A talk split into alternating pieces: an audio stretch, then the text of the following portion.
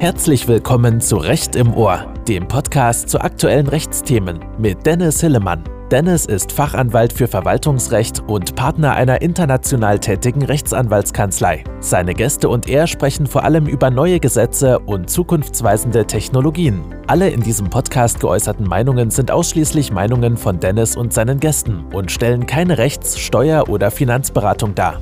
Wir wünschen euch viel Spaß. Hallo und herzlich willkommen zu dieser Folge. Mein Name ist Dennis Hillemann und in dieser Folge von Recht im Ohr hören Sie ein Webinar von mir, das ich am 5.12. beim KI-Kompetenzzentrum Niedersachsen gehalten habe. Es bezieht sich auf das Thema des Rechts der KI in der Verwaltung und insbesondere auf den EU AI Act in diesem Zusammenhang mit der Rechtslage vom 5.12. Wenn Sie die Folien dazu haben wollen, schreiben Sie noch bitte eine E-Mail an dennis.hillemann@ fieldfisher.com.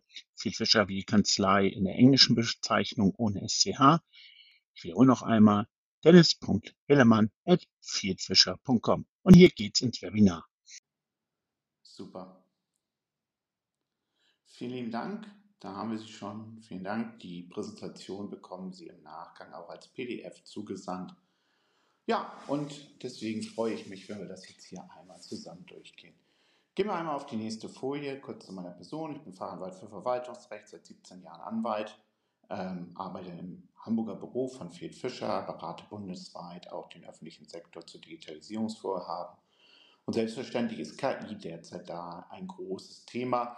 Ich habe zuletzt äh, in verschiedenen öffentlichen Einrichtungen zum Thema KI gesprochen. Beim IT-Planungsrat, in der niedersächsischen Finanzverwaltung hatten wir einen großen Workshop äh, zu dem Thema wir sind hier Partner des Artificial Intelligence Center Hamburg, mit dem wir sehr eng zusammenarbeiten. Und in dem Funktion bin ich auch in vielen Bereichen dann in Vorträgen und zur Erklärung von KI und Recht in der öffentlichen Verwaltung entsprechend tätig und freue mich heute dann auf diesen Workshop. Wir gehen auf die nächste Folie. Was wollen wir heute machen? Wir schauen uns zunächst einmal die Einsatzmöglichkeiten von KI in der Verwaltung nochmal an. Wir machen eine Clusterung. Dabei geht es mir jetzt nicht darum, alle Themen entsprechend abzudenken, sondern um die rechtlichen Probleme richtig anzugehen, müssen wir uns einmal mit verschiedenen Clustern beschäftigen, in denen KI heute in der Verwaltung eingesetzt werden kann. Denn die rechtlichen Probleme sind auch ganz abhängig davon, von dem Cluster, in dem wir tätig sind. Dann gehen wir in die Schwerpunkte zum äh, entsprechenden rechtlichen Teil über. Erstmal äh, grundsätzlich mit einem Überblick, äh, welche Rechtsregeln gelten denn für KI jetzt schon. Dann schauen wir uns die Rechtsregeln an, die in Zukunft entstehen werden mit dem AI Act. Und zum Schluss gebe ich ein paar Tipps für die Implementation von KI in der Verwaltung. Ich gucke, dass wir da zeitlich durchkommen. Ich freue mich über Fragen jederzeit. Wenn die Frage die Sie stellen, zu dem Zeitpunkt gerade nicht passt, weil ich Sie darauf später noch einmal eingehen werde, dann sehen Sie es mir nach, wenn ich dann entsprechend nach hinten verweise. Fangen wir mal an und gehen wir auf die nächste Folie. KI in der Verwaltung. Ja, das Problem, was viele natürlich immer haben, ist, wollen wir KI in der Verwaltung, wollen wir, dass der Roboter entscheidet. Und das ist aber zu kurz gegriffen. Wir gehen mal auf die nächste Folie.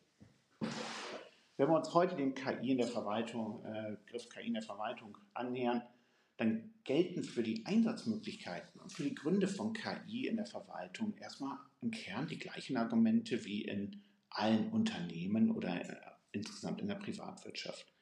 KI kann in ganz hohem Maße dazu beitragen, dass wir effizienter arbeiten können, dass wir unsere Aufgaben besser bewältigen können, was ja gerade bei der öffentlichen Hand, auf die immer mehr Aufgaben mit immer weniger Personal zukommt, eine große Thematik ist.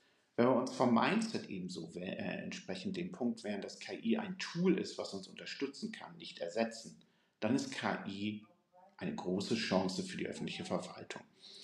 Effizienzsteigerung ist dort natürlich das große Thema und die Bewältigung von großen Aufgaben, die wir mit KI besser nutzen können. Das ist insbesondere deswegen wichtig, weil wir in der Verwaltung natürlich mit dem Demografiewandel und mit der Problematik der immer weniger äh, zur Verfügung stehenden Personalkräfte vor großen Herausforderungen stehen, weswegen ich auch die ähm, These vertrete, die öffentliche Verwaltung braucht KI. KI kann sehr viel leisten. Wir gehen einmal auf die nächste Folie. Wenn man sich KI annähert und sich überlegt, wie, wo und wie kann KI eingesetzt werden, dann sozusagen ist immer ein Punkt, den ich in vielen Diskussionen sehr schnell feststelle, die Angst davor, dass der Roboter entscheidet. Ja, das ist ja so typisch deutsch und auch durchaus ja verständlich. Aber die große Sorge ist immer gleich, dass wir darüber denken, der Roboter entscheidet was. Die menschliche Komponente fehlt. Wir sind in einer Situation, wo nur noch ein Computer die Entscheidungen trifft mit sehr großen nachteiligen Auswirkungen für alle. Wer achtet noch auf die Grundrechte? Und eine der wichtigsten Aussagen aus meiner Sicht ist in diesem Zusammenhang, dass man sich davon löst, dass man beim Einsatz von KI immer gleich in dem, in Anführungszeichen, Albtraum-Szenario denkt, dass der Computer irgendwas entscheiden würde. Sondern dass man sich erstmal überlegt, welche Cluster, welche Gebiete können wir KI einsetzen? Ich mache dazu auch dann gleich noch Beispiele. Wir können KI einsetzen, zunächst einmal bevor wir überhaupt in den Bereich der Entscheidung gehen, in der Kommunikation zwischen Bürgern, Unternehmen und der öffentlichen Verwaltung. Beispiele folgen gleich.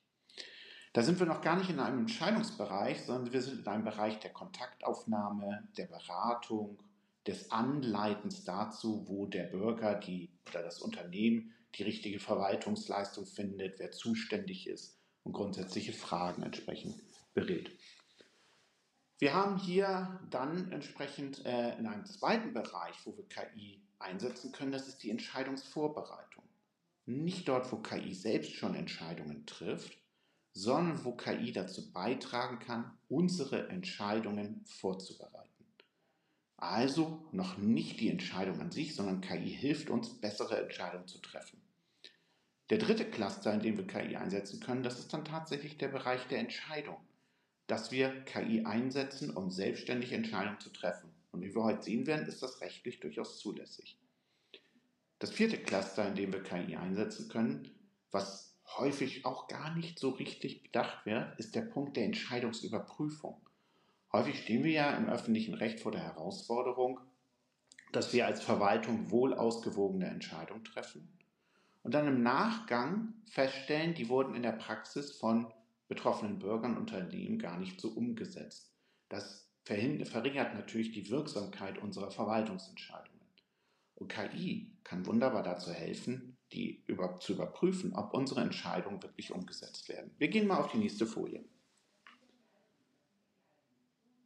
Wenn wir uns den Bereich überlegen der äh, Kommunikation zwischen Bürgern und Unternehmen, dann ist KI dort eine große Hilfe.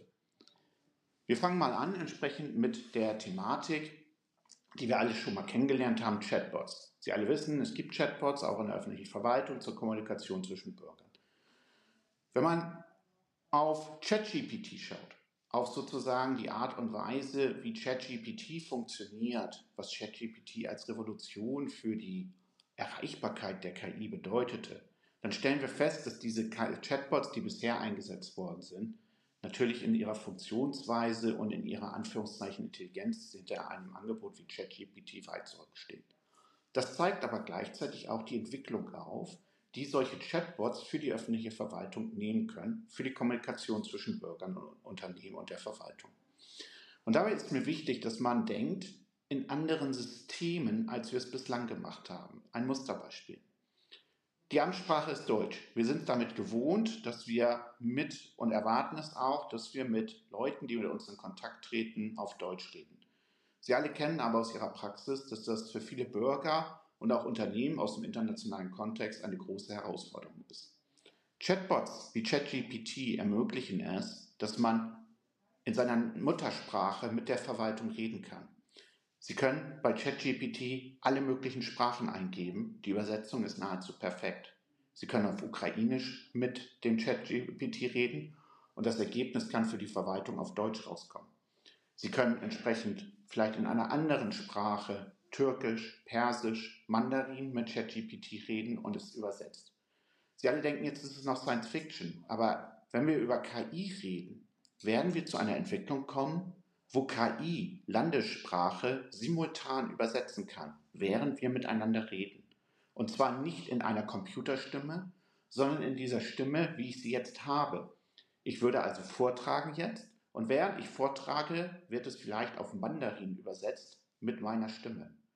Das mag man scary finden, da mag man sich Sorgen machen, aber das ist die Entwicklung, wo wir hingehen. Und da stellt sich die Frage, werden wir für die Zukunft noch an der Sprache Voraussetzung, die Amtssprache ist Deutsch, wirklich festhalten wollten, wollen in Zeiten hoher Zuwanderung, in Zeiten von Fachkräftemangel. Das sind Dinge, über die man mit KI auch in der öffentlichen Verwaltung nachdenken kann. Ein anderes Thema, was vielleicht viele von Ihnen sofort begreiflich macht, was KI helfen kann, ist die KI-Poststelle. KI erkennt also wunderbar, wo, kann vorsortieren von E-Mails, von Schreiben, kann die Zuständigkeiten ermitteln, wo etwas hingehört, die Bezüge zu einem Aktenzeichen und damit eine wesentliche Arbeitserleichterung darstellen. Und wie Sie sehen, dort sind wir in einem Bereich, wo noch nicht einmal unmittelbar Entscheidungen getroffen werden, sondern wir KI als ein Werkzeug nutzen, um unsere Arbeit zu vereinfachen. Wir gehen auf die nächste Folie. Genauso können wir KI in der Entscheidungsvorbereitung entsprechend einsetzen. Das ist, glaube ich, für alle sehr gut nachvollziehbar. Sie alle sehen es zu Hause bei Ihren den Hausarbeiten Ihrer Kinder, die die vielleicht jetzt mit ChatGPT entsprechend schreiben oder zumindest sich helfen lassen. KI ist in der Lage, komplexe Aufgaben und große Daten sehr gut zu lösen. KI kann viel besser als Menschen, das ist nachgewiesen, das ist jetzt kein Science Fiction, aber KI kann viel besser als Menschen große Datenmengen analysieren, in Zusammenhänge bringen und aus, auswerten. Und in einer immer komplexer werdenden Welt brauchen wir solche Werkzeuge, die uns helfen, große Datenmengen entsprechend zu analysieren. Hier geht es noch nicht darum, dass die KI selbst Entscheidungen trifft, sondern dass die KI uns hilft, entsprechend solche Entscheidungen vorzubereiten. Wir gehen auf die nächste Folie. Was aber auch möglich ist, ist, dass KI Entscheidungen trifft. Das ist auch rechtlich zulässig, wie wir uns das gleich anschauen werden. Dort, wo wir regelbasierte Systeme haben, wo wir Daten auswerten müssen in hoher Volatilität, wo es schnell gehen muss, dort kann KI eine große Hilfe sein, richtige Entscheidungen zu treffen. Ein Beispiel ist die Verkehrsführung. Wir haben ja ein, häufig noch ein statisches Ampelsystem, nicht überall, aber Sie alle kennen die Problematik. Und es gibt KI-Anwendungen, beispielsweise von Google, die in einigen Ländern, in einigen Städten der Welt schon ein Einsatz sind, die sozusagen Ampeln haben, die miteinander ständig kommunizieren, die Kamerabewegungen, die Verkehrsbewegungen auswerten und so eine Verkehrsführung ermöglichen, bei denen die Ampeln sich je nach Verkehrslage entsprechend schalten. Manche haben jetzt gleich wieder Angst, dass das vielleicht zu Unfällen führt. Tatsächlich beweist es eher, dass die Unfälle deutlich zurückgehen. Aber Sie sehen, KI kann hier etwas, was der Mensch gar nicht leisten könnte, denn niemand könnte sich hinsetzen und gleichzeitig 35 Ampeln im Blick behalten, um dann zu entscheiden, was als richtiges geschaltet wird. Und natürlich haben wir insbesondere im Abgaben-, Gebührenrecht, gehen wir gleich mal drauf ein, die Möglichkeit, KI auch zu Entscheidungen entsprechend einzusetzen. Wir gehen auf die nächste Folie. Viele von Ihnen haben vielleicht mit großen Datenmengen auch in der Entscheidungsnachbereitung zu kämpfen. Ich kenne es beispielsweise aus meiner Praxis derzeit bei der Überbrückung, äh, bei der Überbrückungshilfe, wo Hunderttausende von Schlussabrechnungen auf Daten überprüft werden müssen, abgeglichen werden müssen mit Daten der Finanzverwaltung, abgeglichen werden mit Rechnungen, die die Unternehmen einreichen. Das ist eine unglaubliche Datenflut, die dort abgeglichen wird, wo also Entscheidungen, die in der Vergangenheit getroffen werden, daraufhin überprüft werden, ob diese Unternehmen tatsächlich eine rechtmäßige Förderung bekommen. Und selbstverständlich ist in solchen Bereichen KI eine wunderbare Sache, um diese Entscheidungen zu überprüfen. Genauso können Sie sich vorstellen, jetzt auch mal weitergedacht, Sie teilen eine Baugenehmigung und dann müssten Sie ja überprüfen, ob der Bauherr es tatsächlich so umsetzt, wie die Genehmigung erteilt wurde. Sie alle kennen, wie mühsam das ist, insbesondere in Zeiten von Personalknappheit. Es gibt Anwendungen, die ermöglichen es durch Google Street View oder ähnliche Anwendungen entsprechend Daten zu analysieren, Fotos zu analysieren und festzustellen, ob Gebäude so gebaut sind, wie sie entsprechend genehmigt worden sind. Das macht eine KI. Jetzt können Sie sagen, ob Sie das wollen oder nicht, das ist davon zu trennen. Aber es geht darum, dass Sie erstmal einen Gedanken dazu bekommen, entsprechend wo KI uns helfen kann. Und da überlegen wir ja, bei einer Entscheidungsüberprüfung bedeutet es ja, dass wir die Rechtmäßigkeit einer von der Verwaltung getroffenen Entscheidung nachträglich überprüfen und deren Umsetzung in der Praxis. Und da sehen Sie schon, sind wir da wirklich in einem so grundrechtssensiblen Bereich, wenn es darum geht zu überprüfen, ob Bürger, ob Unternehmen tatsächlich eine Entscheidung so umgesetzt haben, wie sie bewilligt worden ist? Da würde ich, glaube ich, so als Verwaltungsrechtler sagen, nein, das muss der Bürger schon entsprechend hinnehmen. Und das ist mir wichtig, wenn wir jetzt gleich in diese Diskussion über die rechtlichen Themen gehen, dass wir über diese Cluster nachdenken. Dass wir uns also sagen, nicht immer ist es gleich um die Entscheidung durch die KI, um die es geht. Auch rechtlich nicht. Sondern es gibt verschiedene Cluster, in denen wir KI einsetzen können. Und danach bewegt sich dann auch entsprechend die rechtliche Sensibilität. Wir gehen einmal auf die nächste Folie. Diese Folie zeigt eben auf, das ist mir jetzt eine Folie zu unserem Vordenken wichtig, dass wir uns die Gedanken machen, KI ist, dort, ist unterschiedlich in ihrem Einsatz. Wir haben ganz unterschiedliche Einsatzmöglichkeiten. Und mit den unterschiedlichen Einsatzmöglichkeiten verändert sich auch die rechtliche Sensibilität dieser KI.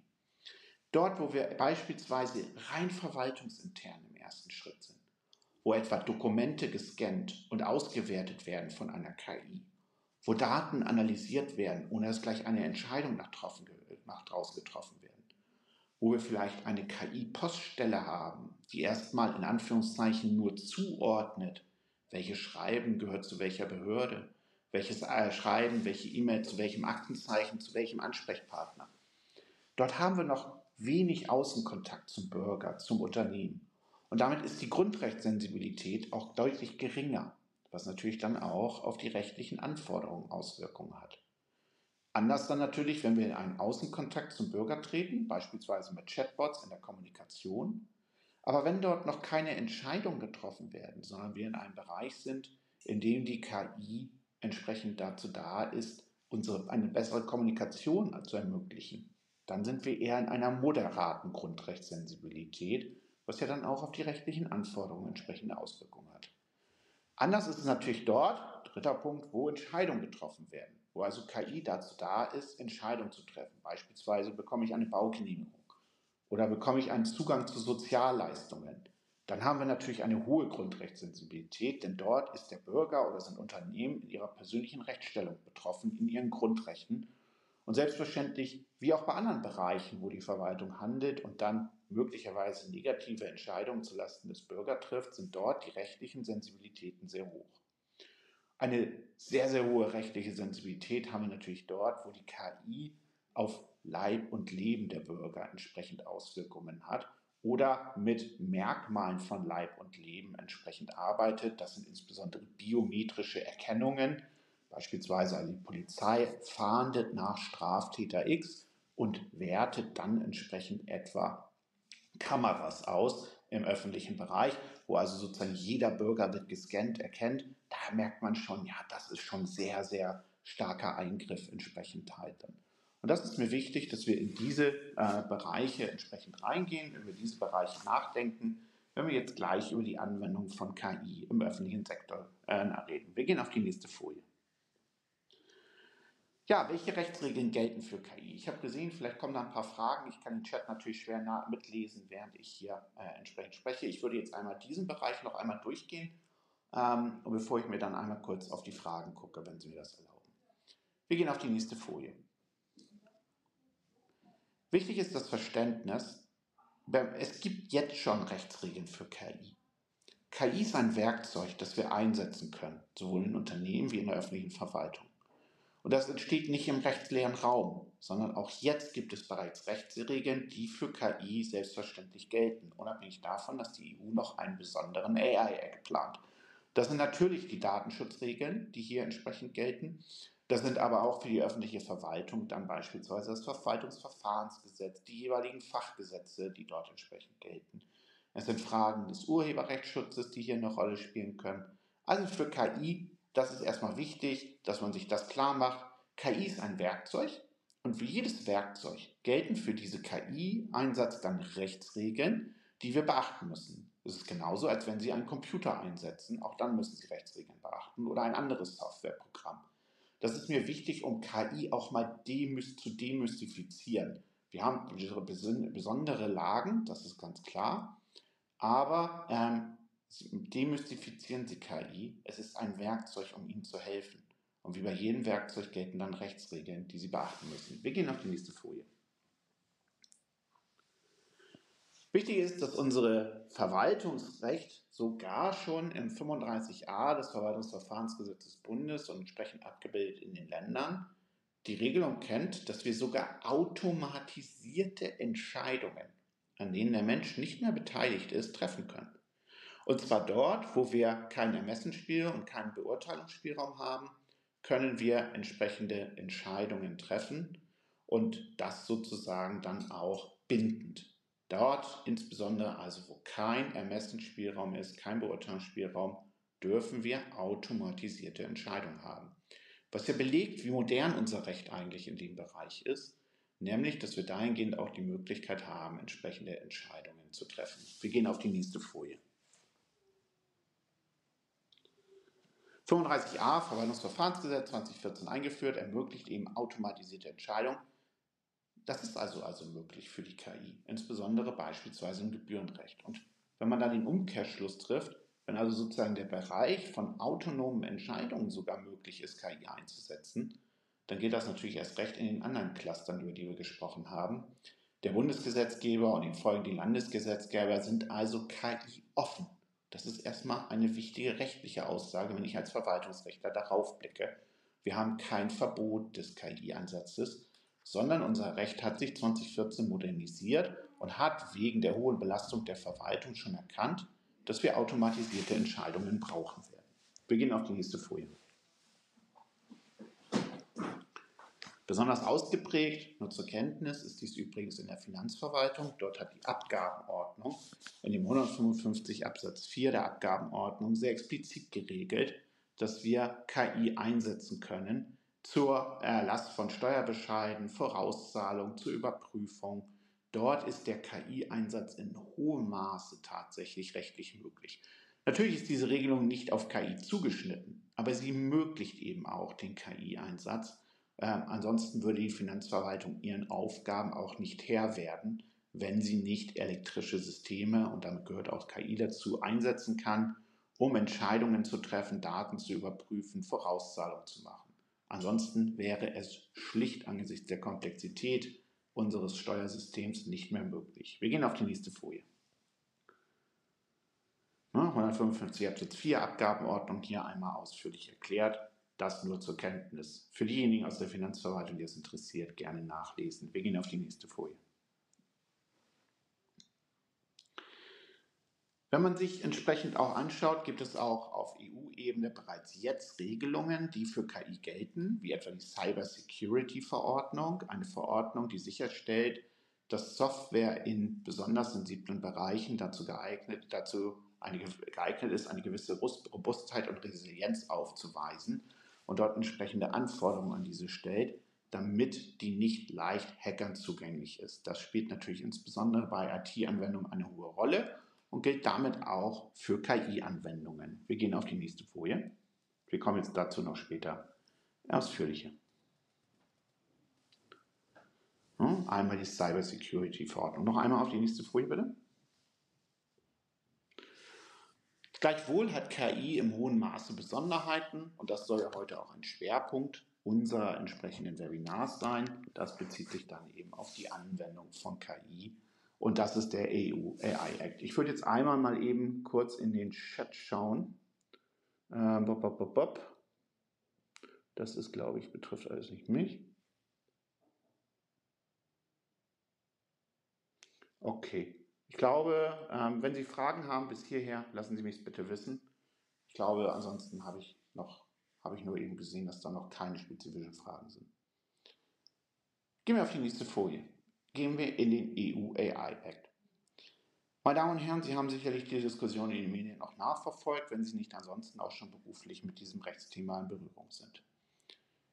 Die EU hat erkannt, dass KI eine Besonderheit darstellt, eine mögliche Revolution unseres Arbeitens, unserer Wirtschaft und unserer Gesellschaft. Das ist auch so. Wer sich mit KI intensiv beschäftigt, der wird zu dem Schluss kommen, dass KI alles verändern wird. Ähm, es gibt ein paar Skeptiker, die meinen, das ist ein zu großer Hype.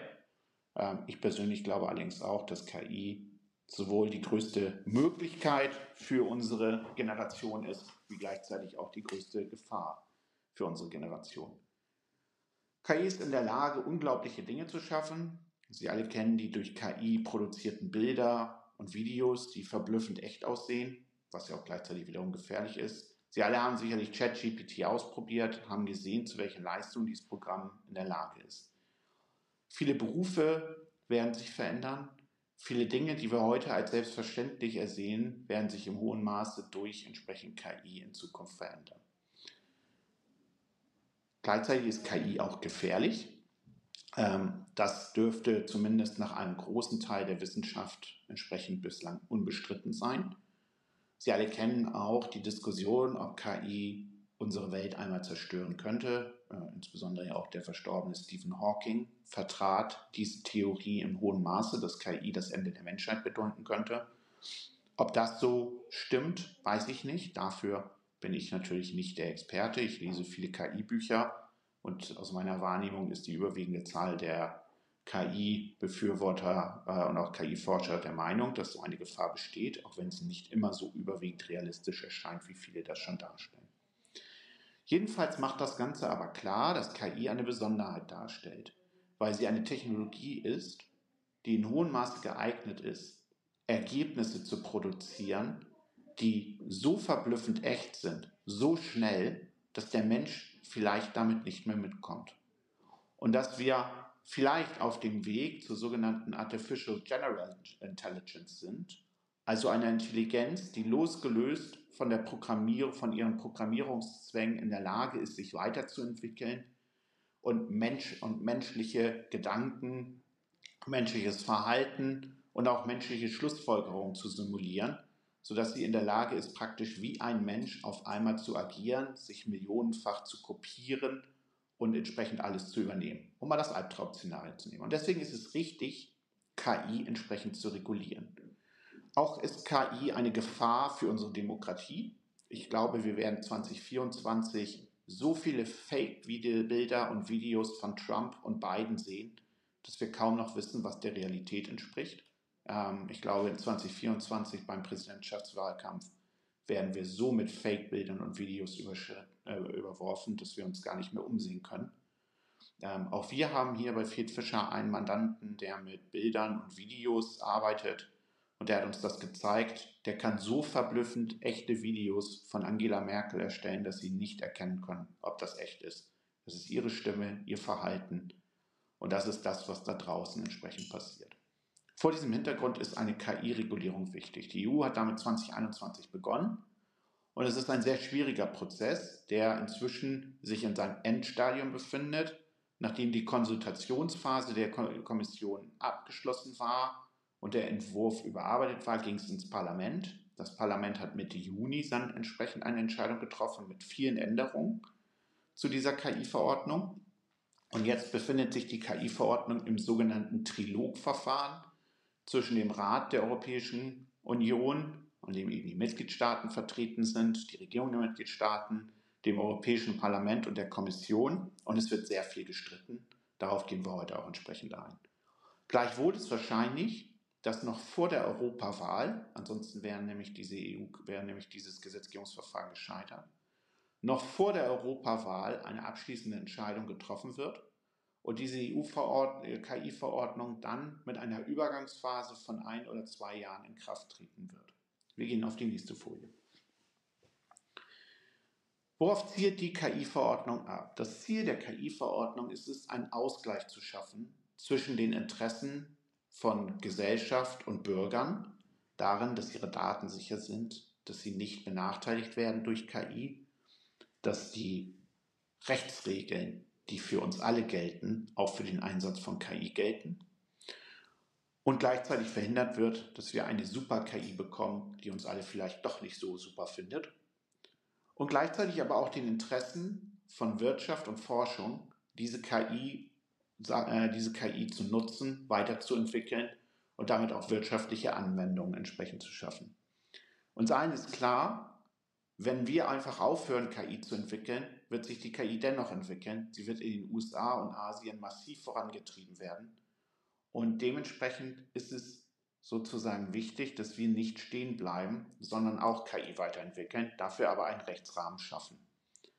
dazu soll die KI-Verordnung entsprechend dienen. Wir gehen auf die nächste Folie.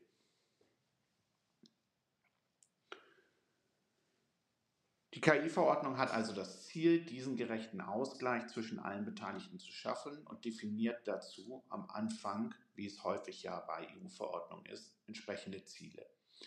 Wir gehen auf die nächste Folie. In der KI-Verordnung findet sich eine Definition von KI. Diese hat sich maßgeblich gewandelt äh, seit dem ersten Entwurf. Dem ersten Entwurf war es, und da werden die ITler ein bisschen nachsehen, dass ich das relativ salopp sage, der erste Entwurf sah äh, voraus, dass praktisch jede Wenn-Dann-Beziehung innerhalb einer technischen Anwendung, Software-technischen Anwendung schon KI wäre. Damit wäre fast jedes Computerprogramm darunter gefallen. Davon hat sich die Verordnung gelöst und hat jetzt einen KI-Begriff definiert, der sich an dem wissenschaftlichen KI-Begriff orientiert nämlich dass als KI eine Anwendung gilt, die menschliches Denken und menschliches Handeln imitiert und durch die Interaktion mit der Außenwelt oder die Verarbeitung von Daten in der Lage ist, neue Ergebnisse zu schaffen und mit der Außenwelt zu interagieren. Das ist tatsächlich ein Stück enger als die alte KI-Verordnung, äh, als der erste Entwurf der KI-Verordnung. Gleichwohl ist damit zu rechnen, dass sehr viele Softwareprodukte unter den Begriff der KI-Verordnung fallen, sodass sie daher tatsächlich eine ähnliche Auswirkung haben wird wie entsprechend die Datenschutzgrundverordnung in Zukunft und damit sich viele Rechtsthemen und Probleme sich daran entsprechend schließen. Wir gehen auf die nächste Folie. Wie hat sich jetzt die, Überleg hat sich die EU-Kommission überlegt, KI zu regulieren? Man hätte einen Ansatz wählen können, bei dem wir verschiedene KIs definieren und verschiedene KIs entsprechend dann regulieren. Das heißt, wir machen einen Katalog davon, was KI ist und definieren dann entsprechend, wie wir das finden und welche rechtlichen Anforderungen daran sich stellen.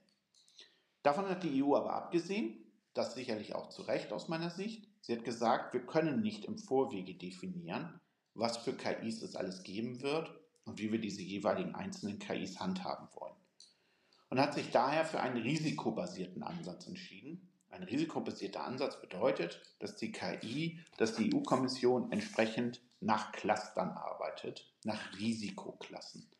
Das ist also ein sehr interessanter und spannender Ansatz, der bedeutet, dass je weiter die KI entsprechend in die Bürgerrechte und Unternehmensrechte eingreifen kann, desto höher sind die Anforderungen, die an sie zu stellen sind. Wir gehen auf die nächste Folie.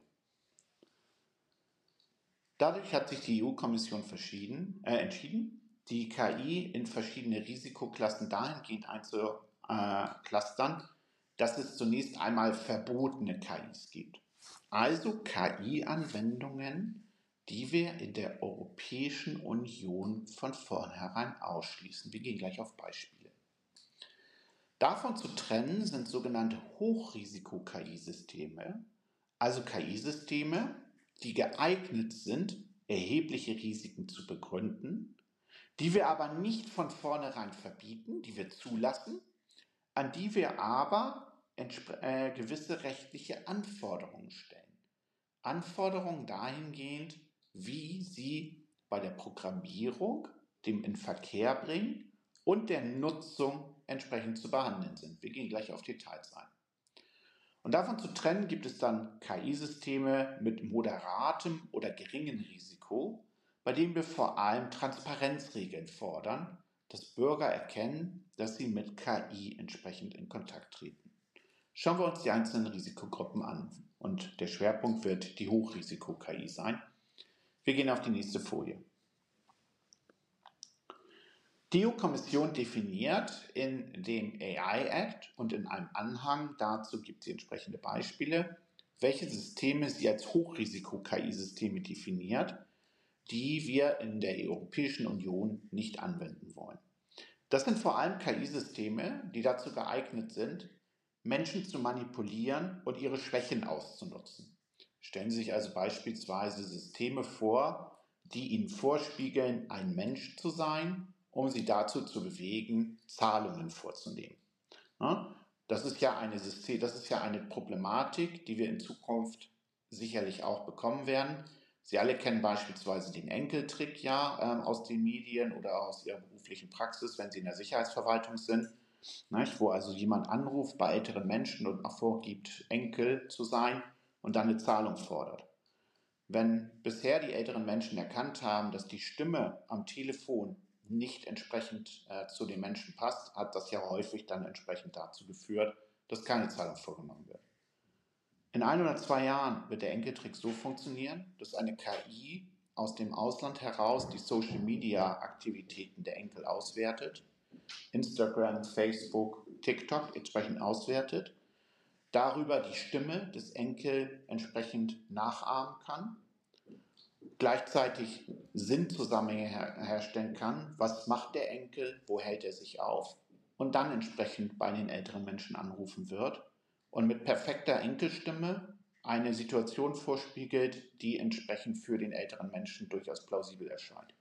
Wenn also etwa der ältere Mensch weiß, dass der Enkel sich in Australien auffällt äh, und die KI das aus Instagram herauslesen kann, dass entsprechend sich dieser junge Mensch in Australien auffällt, dann kann der Enkeltrick natürlich viel besser zugeschnitten werden. Das hört sich brutal an. Ähm, ja, warum sind wir jetzt ein zurückgegangen? Wieder auf die, genau. Das hört sich brutal an. Aber das soll Ihnen ein Beispiel dafür sein, wozu KI in der Lage ist. KI kann menschliche Schwächen extrem gut ausnutzen, weil sie in der Lage ist, Sachzusammenhänge im hohen Maße herzustellen. Deswegen solche KIs wollen wir natürlich verbieten. Dass Kriminelle sie trotzdem entwickeln und einsetzen werden, können wir nicht verhindern. Aber wir möchten Unternehmen natürlich nicht die Möglichkeit geben, solche KIs in Europa zu entwickeln und zu nutzen. Wir wollen keine KIs im öffentlichen Sektor einsetzen, die zu einem Social Scoring führen. Diese Thematik kennen Sie sicherlich aus China. Nicht? Wenn Sie dort äh, Ihren Müll auf die Straße werfen oder über die Straße gehen äh, bei Rot, dann steigen Sie vielleicht in eine U-Bahn und dann ist da ein schönes Bild von Ihnen auf allen Bildschirmen und da steht dann drauf, bitte helfen Sie mir, ein besserer Mensch zu werden. Nicht? Solche Systeme wollen wir in Europa nicht. Klammer auf, ich bin gespannt, ob das für die Zukunft hält, dieses Verbot von Social Scoring Modellen. Ich könnte mir durchaus vorstellen, dass etwa beim Thema CO2-Fußabdruck sich das in Zukunft verändern wird. Und wir wollen auch grundsätzlich, gleich gibt es eine Einschränkung, keine Systeme, die Menschen nach ihrer Rasse, ihrem Aussehen, ihrem Geschlecht, ihrer sexuellen Orientierung oder ihrer Religion einstufen und identifizieren. Biometrische Systeme, die beispielsweise in der Strafverfolgung sind grundsätzlich verboten.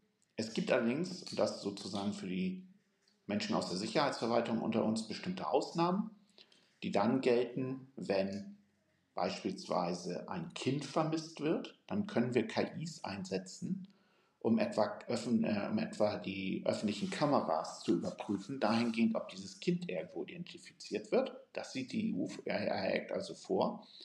Nicht? Und das halte ich persönlich für sehr sinnvoll. Auch wenn es um Ter Terrorismusbekämpfung geht und wir etwa eine Gefahr für Leib und Leben befürchten, können wir beispielsweise KI einsetzen, um entsprechend auch ähm, äh, Terroristen entsprechend zu identifizieren oder mögliche Terroristen. Wir wissen ja nicht, ob das welche sind. Was eingeschränkt ist, ist das sogenannte Predictive Policing. Auch das wird nicht in hohem Maße zugelassen. Ähm, Predictive Policing ist eine ähm, Methode, die über der KI Sicherheitsbehörden dazu hilft, zu erkennen, wo mögliche Straftaten begangen werden. Dabei gibt es sehr viele, ähm, sehr viele Unterschiede je nachdem, in welchem Land sie sind. Was zulässig ist, ist beispielsweise folgendes und was auch in Deutschland eingesetzt wird. Sie können auf der Basis von Verkehrsdaten, historischen Daten, statistischen Daten erkennen, ob in einer bestimmten Region zu einer bestimmten Zeit die Wahrscheinlichkeit höher ist, dass eine Straftat begangen wird und können dort ihre Polizeipräsenz dementsprechend verstärken. Das ist relativ sozusagen logisch. In den USA ist es sogar so, dass in bestimmten Bereichen eine individuelle Überprüfung stattfindet, dass also KI voraussagen kann, ob bestimmte Personen vielleicht wieder Straftaten begehen, aufgrund der Basis, wo sie sich aufhalten, mit wem sie telefonieren, mit wem sie in Kontakt sind. Und das ist natürlich ein Predictive Policing, was wir in Europa wiederum nicht wollen, weil es dann an das Individuum entsprechend anknüpft. Das sind verbotene KIs. Wir gehen auf die nächste Folie. Viele künstliche Intelligenzen, die der öffentliche Sektor einsetzen wird, sind sogenannte Hochrisiko-KIs. Hochrisiko-KIs zeichnen sich dadurch aus, dass sie für Leib und Leben von Menschen Bedeutung haben, also geeignet sind, bei einer Fehlfunktion Schäden für Leib oder Leben hervorzurufen. Das sind insbesondere KIs, die wir etwa bei Infrastrukturen einsetzen. Also wenn wir eine Brücke durch eine KI betreiben, was jetzt auch nicht unwahrscheinlich ist, oder eben, wie ich vorher gesagt habe, die Verkehrsleitung durch KI. Dort können ja Leib und Leben gefährdet sein. Und deswegen ist es ein wunderbares Beispiel für eine Hochrisiko-KI.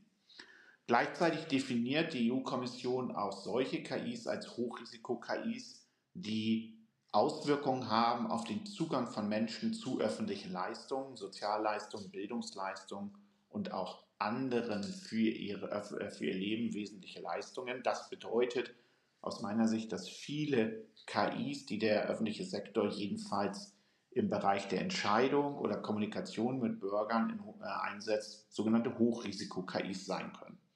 Es gibt einen Katalog im Anhang der, des äh, I-Actes. Dennoch wird das eine Thematik sein, bei der sicherlich auch viele Rechtsgutachten in Zukunft geschrieben werden müssen, ähnlich wie es bei der Datenschutzgrundverordnung sein war und noch heute ist, ob bestimmte KI-Anwendungen als Hochrisiko-KIs gelten oder nicht. Diese Hochrisiko-KIs sind rechtlich zulässig, sie unterliegen aber bestimmten Anforderungen. Wir gehen da gleich drauf ein. Wir gehen auf die nächste Stufe, auf der nächsten Folie. Systeme mit geringen Auswirkungen sind solche, bei denen keine Entscheidungen getroffen werden, der Mensch aber entsprechend äh, erkannt werden muss, dass er mit einer KI interagiert. Das ist also beispielsweise, wenn Sie eine Hotline anrufen und da meldet sich eine freundliche Stimme und dann reden Sie mit der und haben so ein Störgefühl, irgendwie ist die ein Stück komisch das haben sie ja heute schon, dann muss in Zukunft diese menschliche Stimme, die gar keine menschliche Stimme ist, sondern ein freundliches Computerprogramm sagen, guten Tag, ich bin Laura, Ihr freundliche KI-Assistentin. Sie müssen also Transparenz haben. Diese Anwendungen von Voice-Interaktionen zwischen Mensch und Maschine werden dramatisch zunehmen. Viele fragen mich immer, ja, aber das haben wir ja jetzt schon. Ich mache da immer ein wunderbares Beispiel. Eine der häufigsten Interaktionen in den USA, eine der häufigsten Geschäftsvorgänge täglich ist Fastfood-Bestellungen an der, an der Fastfood-Lane. Sie alle kennen das von entsprechenden Fastfood-Restaurants. Wenn man mal doch schnell gehen muss oder man gerade Hunger hat, dann fährt man darauf und geht durch den Drive-Thru. In den USA, anders als in Europa, sind das 80 Millionen Vorgänge pro Tag, weil dort eine andere Essenskultur vorherrscht und ja auch durch die großen äh, Abstände. Bisher haben sie folgendes Problem. Sie alle kennen das, sie stehen im Drive-Thru, vor ihnen steht einer und bestellt ewig, guckt sich die Karte Buchstabe für Buchstabe an und dahinter verzweifeln sie schon. Das Nadelöhr für diese Fastfood-Restaurants ist also bisher der Bestellvorgang weil Sie dort die Interaktion zwischen Mensch und Mensch haben. Stellen Sie sich in Zukunft ein Drive-Thru vor, bei dem es acht Linien gibt, nebeneinander, bei denen am Schalter, am, mit dem er dort redet, kein Mensch sich mehr meldet, sondern eine KI, die geduldig ist, gegebenenfalls dann verschiedene Sprachen spricht. Und Sie haben sozusagen ein Nadelöhr, das sich verändert, ist weg. Sie sehen also, hier ändert sich etwas in Zukunft. Das wird sich verändern. Und das müssen Sie mit überlegen, wo können wir solche Nadelöhre in der Kommunikation ansonsten in Zukunft verändern. Und dort muss aber klar sein, dass Ihnen dann deutlich gemacht wird, so die EU, dass Sie mit einer KI interagieren. Wir gehen auf die letzte Folie, zu diesen Stufen erstmal. KIs, die sozusagen nicht mit Ihnen interagieren, sondern in Programmen zur Unterhaltung sind, da ist sozusagen, sagt die EU, haben sie keine besonderen Anforderungen. Wenn Sie jetzt etwa etwas sagen, alles, was der Hinnemann hier äh, äh, sagt, finde ich blöd, ist langweilig und spielen gerade Angry Birds, dann muss das nicht der, mit entsprechend intransparent gemacht werden, dass Angry Birds mit einer KI arbeitet. Wie gesagt, viele der KIs, die wir einsetzen werden im öffentlichen Sektor, werden Hochrisiko-KIs sein. Wir gehen auf die nächste Folie. Hochrisikosysteme sind rechtlich zulässig, an sie werden jedoch sowohl beim Inverkehr bringen, wie auch gleichzeitig bei ihrem Vertrieb und dann auch bei ihrer Nutzung bestimmte rechtliche Anforderungen gestellt, die wir uns jetzt anschauen werden. Wir schauen auf die nächste Folie. Die wesentlichen rechtlichen Anforderungen an Hochrisikosysteme werden die Hersteller dieser KI-Systeme haben. Sie werden dazu verpflichtet werden, Qualitätsmanagementsysteme vorzuhalten. Sie werden dazu verpflichtet werden, Korrektursysteme vorzuhalten. Das bedeutet, dass sie etwa eingreifen können, wenn eine KI Fehler macht und es sich als systematischer Fehler herausstellt. Das kennen Sie ja vielleicht noch von den Anfangstagen von ChatGPT. Dort konnte ja jeder Jugendliche sich erklären lassen, wie baue ich eine Autobombe, wie koche ich Methamphetamin. Ja, dieses ChatGPT hatte ja dazu keine Sicherungsmöglichkeiten. Und darauf sozusagen reagiert die EU auf solche Entwicklungen und sagt, wenn ihr als Hersteller eine KI entwickelt, die eine Hochrisiko-KI ist und in den Verkehr bringt, dann verpflichte ich euch aber zu Sicherungsmaßnahmen. Ihr müsst sicherstellen, dass ihr diese KI mit einem äh, Compliance zum deutschen Recht und zum europäischen Recht programmiert habt. Ihr müsst von vornherein ein Compliance-System haben. Ihr müsst ein Qualitätsmanagementsystem haben. Ihr müsst also schauen, dass tatsächlich Fehler, die diese KI entsprechend hat, später nachgebessert werden können. Ihr müsst dafür sorgen, dass die Daten, mit denen ihr die KI programmiert und trainiert, integer sind, dass sie richtig sind, dass ihr sie nicht mit falschen Daten füttert. Das ist ja diese Problematik, die Sie vielleicht auch noch kennen, dass KI wie ChatGPT halluzinieren kann. Sie haben Transparenzpflichten, dass von vornherein äh, klar ist für die jeweiligen, die das entsprechend ähm, nutzen, dass eine Transparenz dahingehend gegeben ist, dass sie eine Hochrisiko-KI nutzen. Eine menschliche Aufsicht muss möglich sein. Das hört sich jetzt so banal an, ist aber natürlich gerade im Hinblick auf die Risiken von KI wichtig. Im Kern heißt das, ein Mensch muss die Möglichkeit haben, den Stecker zu ziehen, diese KI abzuschalten, diese KI entsprechend zu verändern. Sie sagen jetzt so, hm, ja, ist doch klar, so klar ist das nicht mehr. Es gibt dort draußen viele KIs, die sich selbst trainieren. Wer sich mit KIs wirklich beschäftigt, ich weiß natürlich nicht, wie tief wir viele sind. Richtig gute KIs werden nicht von Menschen trainiert, sondern von anderen KIs oder trainieren sich sogar selbst. Wer sich etwa mal mit dem Google-Programm DeepMind beschäftigt, das ja den Go-Weltmeister geschlagen hat. Go, ein asiatisches Spiel, das tausendmal komplexer ist als ähm, Schach. Das galt immer als die große Hürde der KI-Forschung, dass eine Maschine im Go den Weltmeister besiegt und das hat DeepMind geschafft. Und DeepMind hat sich selbst trainiert bei Go, indem es gegen sich selbst gespielt hat. Und wenn wir jetzt auf GPT von OpenAI schauen, angeblich trainiert GPT-4, das ist die Version, die jetzt sozusagen die fortgeschrittenste ist, die jetzt am Markt ist, GPT-5, also eine KI, die eine andere KI trainiert.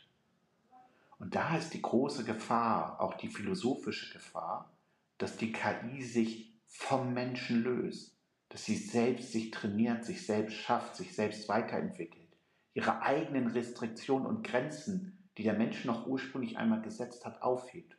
Wenn eine KI ihren eigenen Programmcode umschreiben kann, dann kann sie auch jegliche ethische Regeln, jegliche rechtlichen Grenzen, die ihr der Mensch gesetzt hat, überwinden.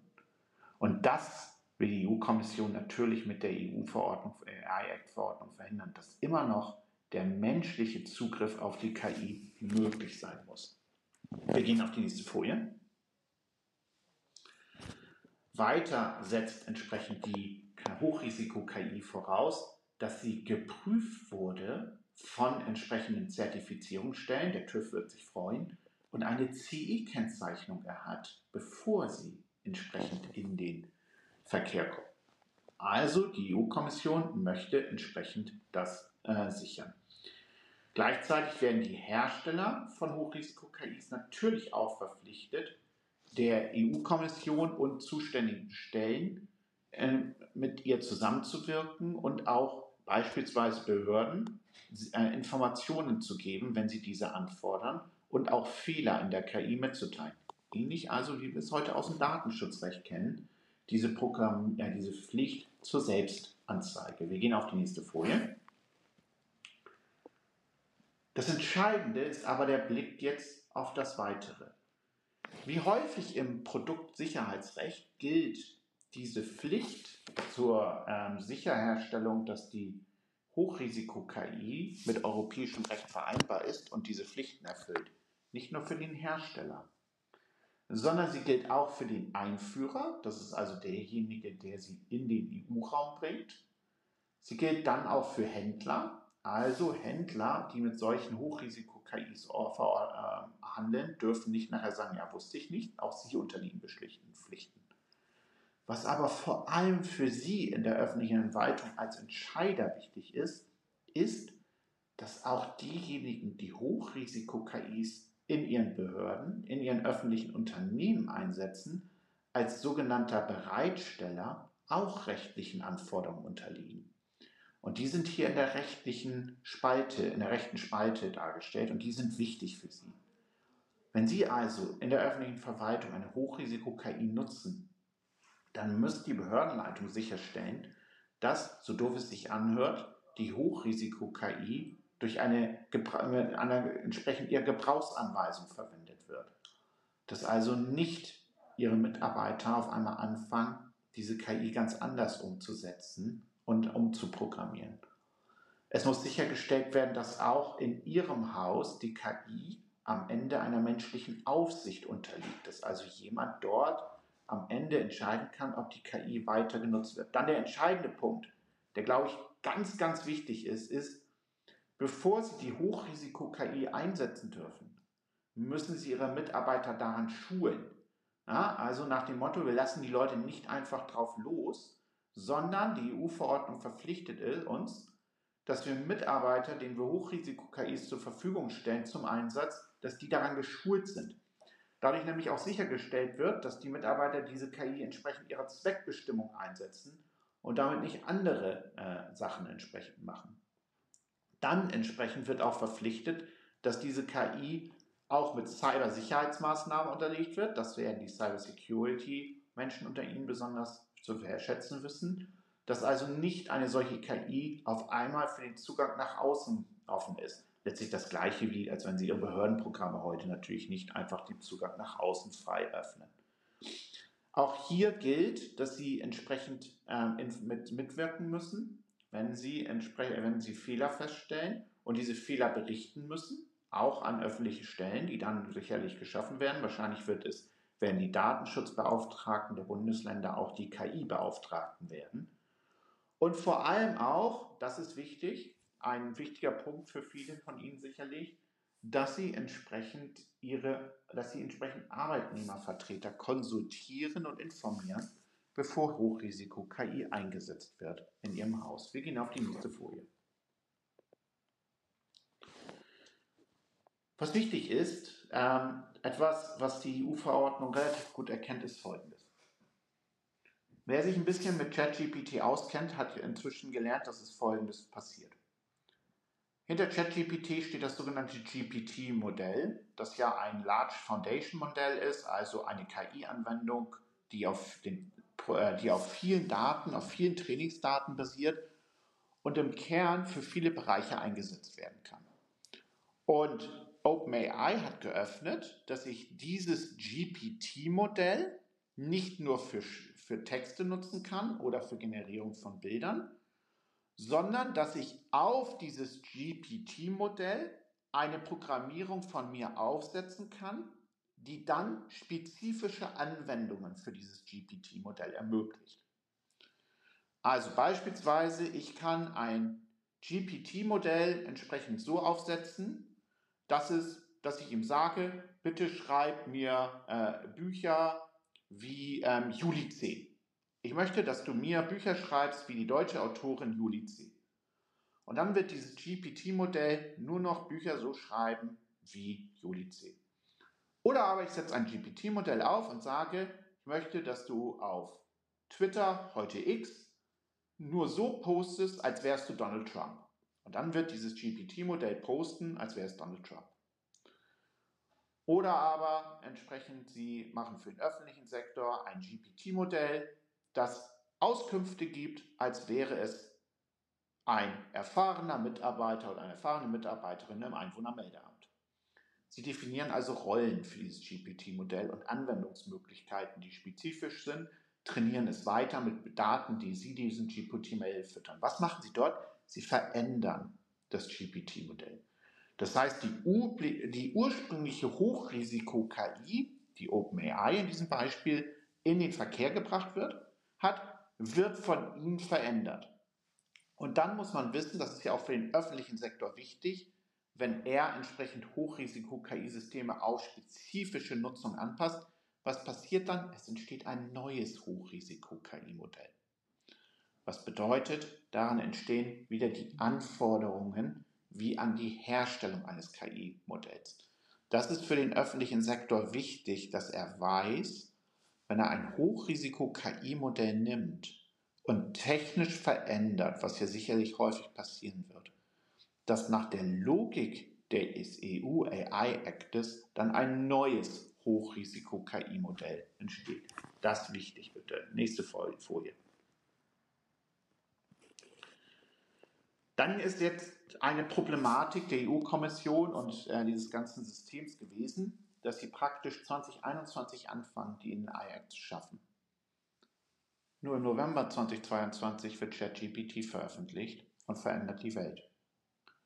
Die EU wurde also eingeholt von der Wirklichkeit, wie häufig, und musste auf einmal reagieren, weil auf einmal neue, auf einmal die Wirklichkeit die Menschen mit KI im hohen Maße konfrontierte und insbesondere die KI Foundation Modelle und die generative KI so eine große Bedeutung erlangte. Was ist das? KI Foundation Modelle sind also KI-Modelle, die auf Milliarden von Trainingsdaten trainiert sind und in der Lage sind, daraus neue Anwendungen zu ermöglichen. Generative KI ist KI, die in der Lage ist, aufgrund solcher Foundation-Modelle neue Texte, Bilder, Videos oder Musik zu schaffen, wie es ChatGPT eben macht. Und die waren, die waren gar nicht so richtig da drin, die steckten da irgendwie nicht so drin. Und da fing jetzt so das Rumdoktern auf eine gewisse Weise an, die noch da reinzuführen. Wir gehen auf die nächste Folie. Und da hat man sich jetzt überlegt, was macht man mit diesen generativen KI-Modellen? Das Wichtigste ist erstmal aus Sicht der EU-Parlament gewesen, dass man regelt, dass diese KI-Modelle insbesondere nicht auf demokratische Wahlen Einfluss nehmen dürfen, sondern hier entsprechend den demokratischen Regeln unterworfen werden, erstmal in einer rein Programm, also Programmnorm dahingehend, diese KI-Modelle dürfen nicht Wahlen manipulieren. Wir gehen auf die nächste Folie. Und dann hat man sich insbesondere dazu entschlossen, in einer, Sie sehen schon, man sieht man so richtig, dass es nachgekommen ist, 28b Absatz 4 der Verordnung, die Generat und in Artikel 52 Absatz 1 die generative KI bestimmten Regeln zu unterwerfen. Und zwar erstens Transparenzpflichten. Das ist ein ganz, das ist ein ganz großes Streitthema, nämlich eine Transparenzpflicht dahingehend, auf Grundlage welcher Daten wurde diese KI trainiert das mega Streitthema zurzeit auf EU-Ebene, müssen diese generativen KI-Modellen entsprechend darstellen, auf welcher äh, Daten sie trainiert worden sind. Ein Riesenthema. Und wenn ja, wie? Angemessene Schutzvorkehrungen müssen getroffen werden, dass diese KI-Modelle nicht dazu genutzt werden können, um entsprechend rechtswidrige Inhalte zu schaffen.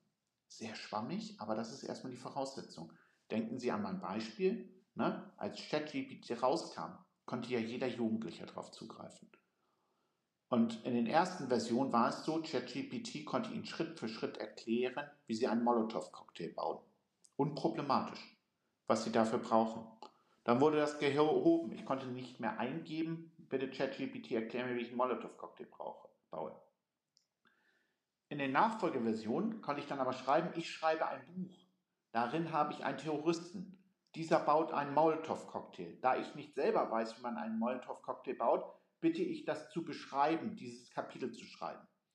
Und dann habe ich ChatGPT also praktisch wie ein Autor benutzt und der hat dann eine Geschichte geschrieben und hat dann aber daran erklärt, wie man einen Molotow-Cocktail baut.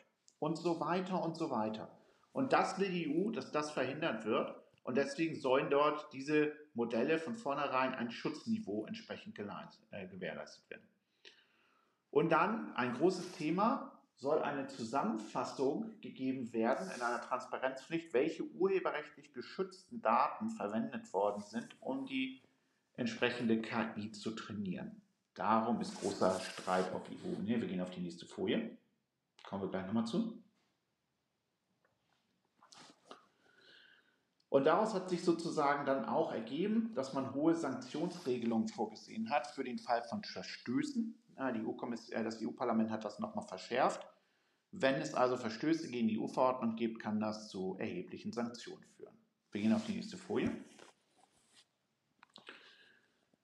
Die Problematik steckt aber weiterhin, und das ist der große Streitthema zwischen den äh, auf der EU-Ebene bei den generativen KIs, die also Texte, Videos oder Bilder schaffen, wie auch auf den sogenannten General Purpose KIs, also KIs, die für ganz verschiedene Zwecke genutzt werden können. Wir gehen auf die nächste Folie.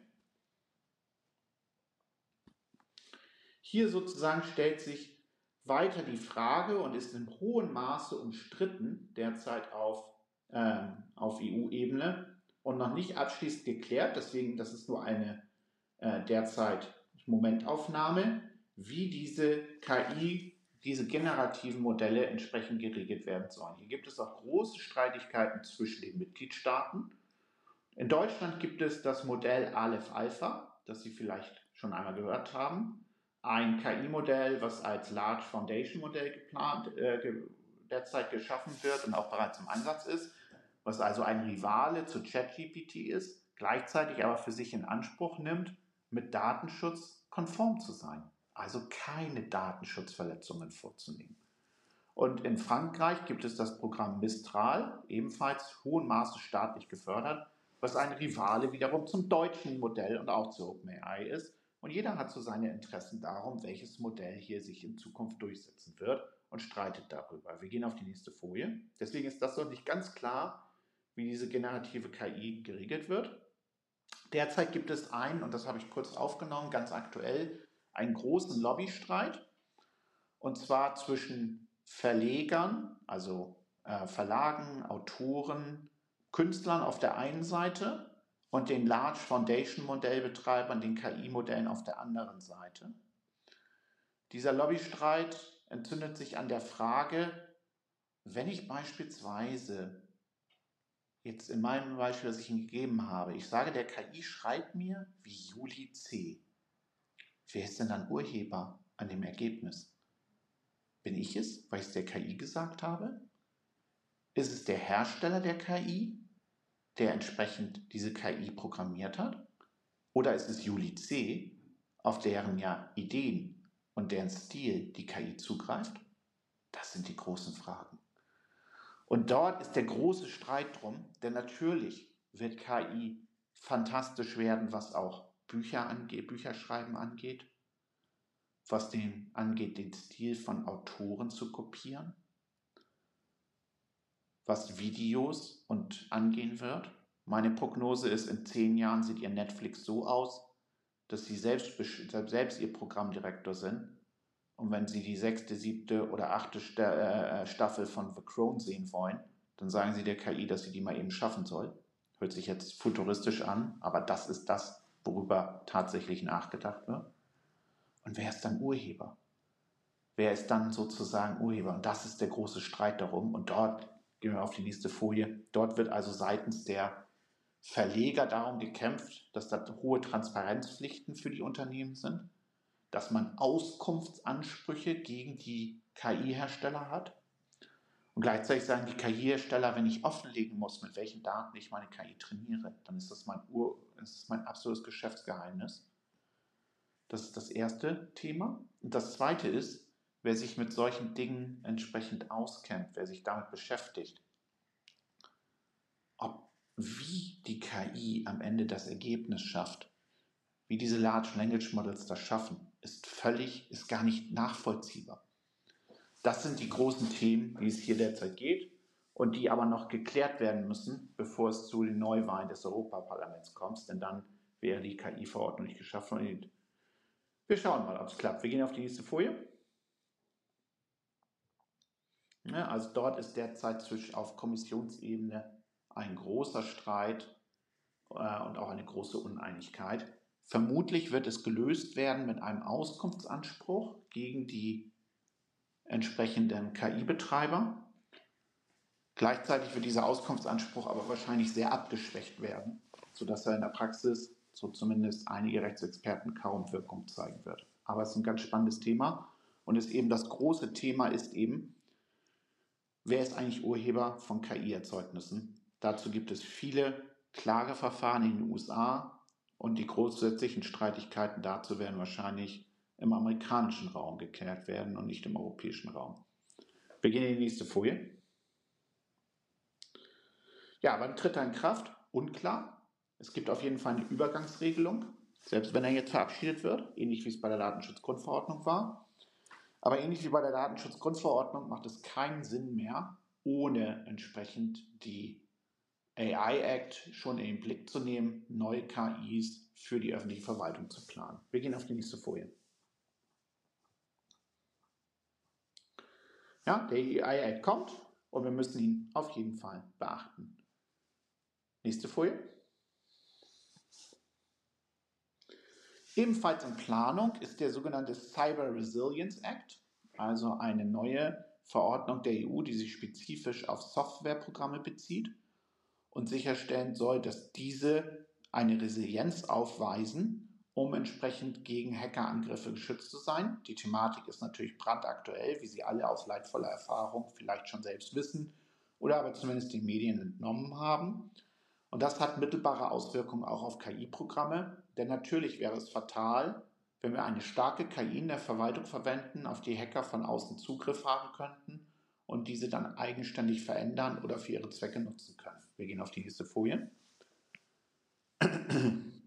Der Gesetzesentwurf sieht ebenfalls ein Risikosystem vor, der je nachdem, wo diese entsprechende Komponente eingesetzt wird, hohe Anforderungen an die Cybersicherheit stellt. Insbesondere dort, wo Komponenten, Softwarekomponenten in Infrastruktur oder in Produkten eingesetzt werden, die für Leib oder Leben eines Menschen Auswirkungen haben, zum Beispiel in Fahrzeugen, gelten dann hohe Cybersicherheitsanforderungen. Auch dieser Act ist derzeit in der Abstimmung. Wir gehen auf die nächste Folie. Das ist also sozusagen auch eine Cyber äh, Act, der entsprechend auf die äh, Einsatz von KI Auswirkungen haben kann, betrifft vielleicht nicht die meisten, die jetzt hier drin sind, aber wird dann die IT-Programmierer betreffen, die entsprechende Schutzmaßnahmen bei der KI an, bei der KI, die sie programmieren, entsprechend beachten müssen. Wir gehen auf die nächste Folie. Ja, auch hier, ähm, der befindet sich derzeit noch in Abstimmung, wird aber sicherlich verabschiedet werden, bevor das EU-Parlament neu gewählt wird. Nächste Folie. Es gibt also schon eine Reihe von Gesetzen, die entsprechend eine Rolle spielen beim Einsatz von KI. Und äh, da kommt eben noch mehr mit der EU-Verordnung, die wir daher auf jeden Fall in den Blick nehmen müssen. Jetzt gucke ich mal einmal eben auf die Fragen. So, bop, bop, bop, bop. So, da, da, da, da. Wer kann rechtlich belangt werden, wenn in einem Service einer öffentlich-rechtlichen Anstalt unethische Resultate produziert werden, die in Großsprachmodellen begründet sind, den Trainingsdaten beim Einsatz, beim Einsatz unbekannt sind? Also, das ist natürlich eine große Frage. Grundsätzlich haftet der Staat natürlich für den Einsatz entsprechend von äh, seinen Werkzeugen. Das bedeutet, setze ich als Staat ein Werkzeug ein und nichts anderes ist KI, welches dann rechtswidrige Ergebnisse produziert, kann ich dafür in Haftung genommen werden. Staatshaftungsrecht allerdings wiederum greift ja, wie Sie alle daran wissen, daran an, dass wir zumindest ein fahrlässiges Verhalten haben. Und ein fahrlässiges Verhalten kann, ich, kann dann nicht vorliegen, wenn ich alle Maßnahmen EU, des EU-Actes umgesetzt habe und trotzdem dann Fehler entstehen. Das heißt also, für den Begriff der Fahrlässigkeit wird dann äh, entsprechend wichtig sein, wenn ich KI einsetze, wenn ich die Regeln des AI-Actes umsetze und trotzdem rechtswidrige Ergebnisse durch die KI produziert werden, dann wird hier meine Fahrlässigkeit danach bestimmt werden, ob ich entsprechend den AI-Act eingehalten habe. Habe ich das, das ist jetzt natürlich in Zukunft gedacht, ich kann ja kein Prophet sein, so hätte ich, also ist aus meiner Sicht aber dann keine Haftung des Staates entsprechend gegeben. Wäre ein Großsprachmodell, dessen Trainingsdaten unbekannt sind, eine Hochrisiko-KI, ja, die wäre ein Hochrisiko-KI. Wenn die Trainingsdaten sogar unbekannt sind, das dürfen sie ja gerade ja nicht sein nach dem EU-Recht, dann wäre das entsprechend sozusagen schon ein äh, hohes äh, äh, Problem. So, Aleph Alpha KI aus Deutschland äh, hat Bias-Vorwürfe. Ja, hier äh, postet jemand, dass eben die Aleph Alpha KI äh, auch noch in der entsprechenden Programmierungsproblem sind. Hitlerlob, Rassismus, Homophobie, ein Vorwurf, der ja praktisch alle Sprachmodelle, großen Sprachmodelle betrifft. Wer sich mit der KI-Forschung ein bisschen beschäftigt, kennt ja vielleicht das Beispiel von äh, Microsoft, die ich glaube 2016 oder 2017 meine KI auf Twitter losgelassen haben für 10 Stunden, ähm, weil sich diese KI innerhalb der 10 Stunden, die sie auf Twitter war, auf einmal in einen rechtsradikalen, homophoben äh, äh, Menschen verwandelt hat. Ähm, Warum? Weil das natürlich die meisten Likes gebracht hat. Ähm, je radikaler diese sind, desto mehr Likes kriegen sie, äh, siehe Donald Trump. Und dementsprechend sozusagen dann äh, äh hat sich diese KI angepasst. Also, das ist ein großes Problem von KI-Modellen. Die Gefahr geht von allen generativen Modellen aus, wenn sie nicht eingeregelt werden. Wer entscheidet, wie ein Modell eingeschränkt werden muss, nach welcher gesellschaftsrechtlichen Moral? Das ist eine interessante Frage da sehen Sie nach, dass auch der Fachanwalt für Verwaltungsrecht nicht die großen philosophischen Fragen äh, entsprechend klären kann. Ich kann Ihnen nur darstellen, was entsprechend hier die Idee der EU-Kommission ist.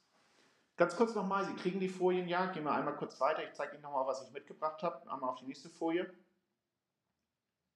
Ich habe so ein paar Tipps mitgebracht zum Einsatz von KI in der Verwaltung aus rechtlicher Perspektive. Die können Sie als Anleitung für sich äh, noch einmal nutzen. Nächste Folie. Na, also Implementierung von KI in der Verwaltung. KI, ich bin sicher, die Verwaltung kann auch KI. Sie braucht nicht nur KI. Wir gehen auf die nächste Folie. Schritt 1 ist erstmal Wissenschaften, was wir heute hier machen nicht nur KI um des KI-Willens machen, sondern sich überlegen, was ist KI, ein Werkzeug und wozu möchte ich es einsetzen, um uns etwas zu schaffen und wie funktioniert KI, das muss ich wissen, zumindest im Grunde nach. Zweite Folie. Dann entsprechend sich überlegen, wo wollen wir KI wirklich einsetzen. Sie macht es dort, ist der Einsatz von KI äh, entsprechend interessant, wo wir effektiver arbeiten können, wo Dinge einfacher oder kostengünstiger werden oder wo wir ganz neue Systeme schaffen, die die Verwaltung entsprechend verbessern. Was wir nicht machen sollten, ist einfach unsere digitalen, also unsere bisherigen Verwaltungsprozesse in der KI abbilden. KI ist gerade jetzt in der Lage, etwas Neues zu schaffen und besser zu arbeiten. Und in die Richtung muss man denken. Nächste Folie. Dann entsprechend KI-Lösungen identifizieren. Und da muss man sich fragen, nimmt man eine, nimmt man eine bestehende, lässt man eine eigene programmieren. Greift man auf eine bestehende zu, setzt man darauf aber eine eigene Programmierung auf. Wohin gehen die Daten? Ja, also wenn wir jetzt sozusagen ChatGPT in der öffentlichen Verwaltung, wurde ich teilweise gefragt, kann ich so sagen, auf keinen Fall. Denn alle Daten, die Sie da eintragen, gehen in die USA und stehen OpenAI zur Verfügung. Wer da sensible Daten einträgt, macht auf jeden Fall in öffentlichen Verwaltung etwas falsch. Ne? Das kann ich Ihnen schon mal so mitgeben, dass das ein Problem eben entsprechend mit sein kann. Ne? Zumindest nach dem derzeitigen System. OpenAI arbeitet auch daran und wird das wahrscheinlich auch ändern. Das kann ich mir gut vorstellen, weil das Geschäft natürlich auch in Europa sehr interessant sind. Aber natürlich können wir jetzt nicht gerade als öffentliche Verwaltung einfach OpenAI nutzen, äh, um, weil wir nicht wissen, was passiert mit den Daten äh, entsprechend dort. Wir gehen auf die nächste Folie. Dann natürlich, welche rechtlichen und ethischen Fragen müssen wir klären. Nächste Folie, dazu habe ich ein bisschen was mitgebracht. Erstmal KI-Verordnung schon im Blick haben. Was haben wir dort für eine KI? Ist das eine Hochrisiko-KI? Wird sie konform sein mit der KI-Verordnung? Es macht keinen Sinn, neue KI-Lösungen jetzt zu produzieren, die dann der KI-Verordnung in ein oder zwei Jahren unterfallen und nicht mehr genutzt werden können. Wir müssen sie jetzt schon mit im Blick haben. Nächste Folie. Verwaltungsrecht mit beachten auf jeden Fall. Das ist natürlich wichtig. Und dann eben bei KI-Lösungen, die auf LMN-Modellen beruhen, also auf großen Sprachmodellen, sich fragen, was sind da für Daten drin? Von wem? Das muss man sich überlegen. Sind die sozusagen entsprechend hier rechtlich zulässig verwendet worden oder nicht? Da kann eben aber ja wieder der AI Act helfen mit der CE-Kennzeichnung. Wenn ich eine Hochrisiko-KI habe, die im Markt vertrieben wird nach dem AI Act, und eine CE-Kennzeichnung habe, habe ich natürlich als Verwaltung auch entsprechend wiederum ein gewisses Vertrauen darauf. Deswegen hilft der AI Act da eben auch ganz massiv, dass ich diese KI-Lösung auch tatsächlich in Europa zulässig verwenden kann. Wir gehen auf die nächste Folie. Datenschutz müssen wir natürlich berücksichtigen, und zwar Datenschutz dahingehend, wenn ich Daten eingebe, wohin gehen sie dann? Wenn ich Daten, wenn die Ergebnisse kommen, wo werden sie abgespeichert? Bleiben sie in Deutschland? Sind die Daten anonymisiert höchstens in der KI oder werden sie der KI zum Trainingsdaten wieder zur Verfügung gestellt? Womit ich natürlich als öffentliche Verwaltung Gefahr laufe, in hohem Maße gegen Datenschutz zu verstoßen. Wir gehen auf die nächste Folie. Urheberrecht kann eine Rolle spielen und natürlich müssen wir ethische und politische Aspekte entsprechend berücksichtigen. Wie wir gerade gesehen haben, kann das eine Rolle entsprechend spielen. Nächste Folie. Dann wichtig, was häufig vergessen wird, es muss auch jemand mal den Output kontrollieren der KI. Nämlich, was kommt da hinten raus, muss einmal entsprechend auch mal geprüft werden. Ne, das ist ja immer das Problem, wenn Menschen Technik benutzen, verlassen sie sich sehr schnell darauf, die Technik wird schon regeln. Tatsächlich allerdings ist immer auch wichtig, gerade bei generativen KI-Modellen, das Ergebnis auch mal zu kontrollieren und selbst bei automatisch laufenden KIs gelegentlich Stichproben durchzuführen, ob die KI denn noch richtige Entscheidungen trifft. Und ich glaube, damit bin ich am Ende des Vortrags. Nächste Folie. Genau, das ist dann nur noch zu viel Fischer. Ja, und hoffe, dass ich Ihnen damit einen Impuls gegeben habe und freue mich jetzt auf Fragen entsprechend, äh, die Sie haben. Wie gesagt, die Folien habe ich Nordteil zur Verfügung gestellt und werden sicherlich geteilt.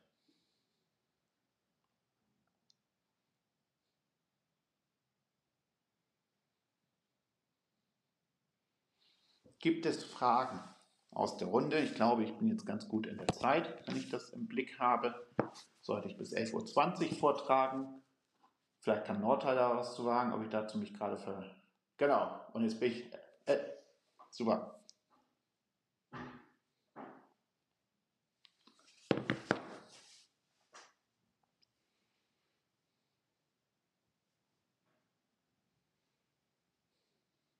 Wenn es keine Fragen gibt oder in der Zwischenzeit kann ich ja berichten, so aus meiner Sicht der öffentlichen Verwaltung, die ich bislang kennengelernt habe, hat sich sehr bemüht, ist sehr interessiert daran.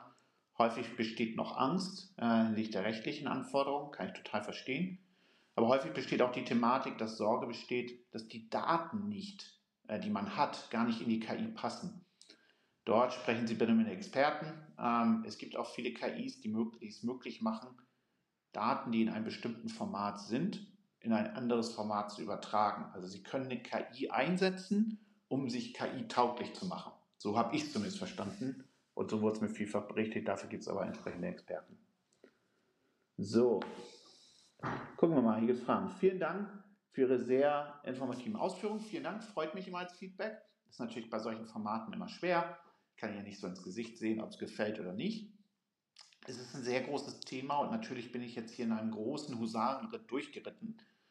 Aber ich hoffe, Sie haben sozusagen insbesondere die Grundüberlegung bekommen. Die Grundüberlegungen sind für mich immer nicht immer gleich an Entscheidungen denken, sondern clustern Sie, wo die KI einsetzen.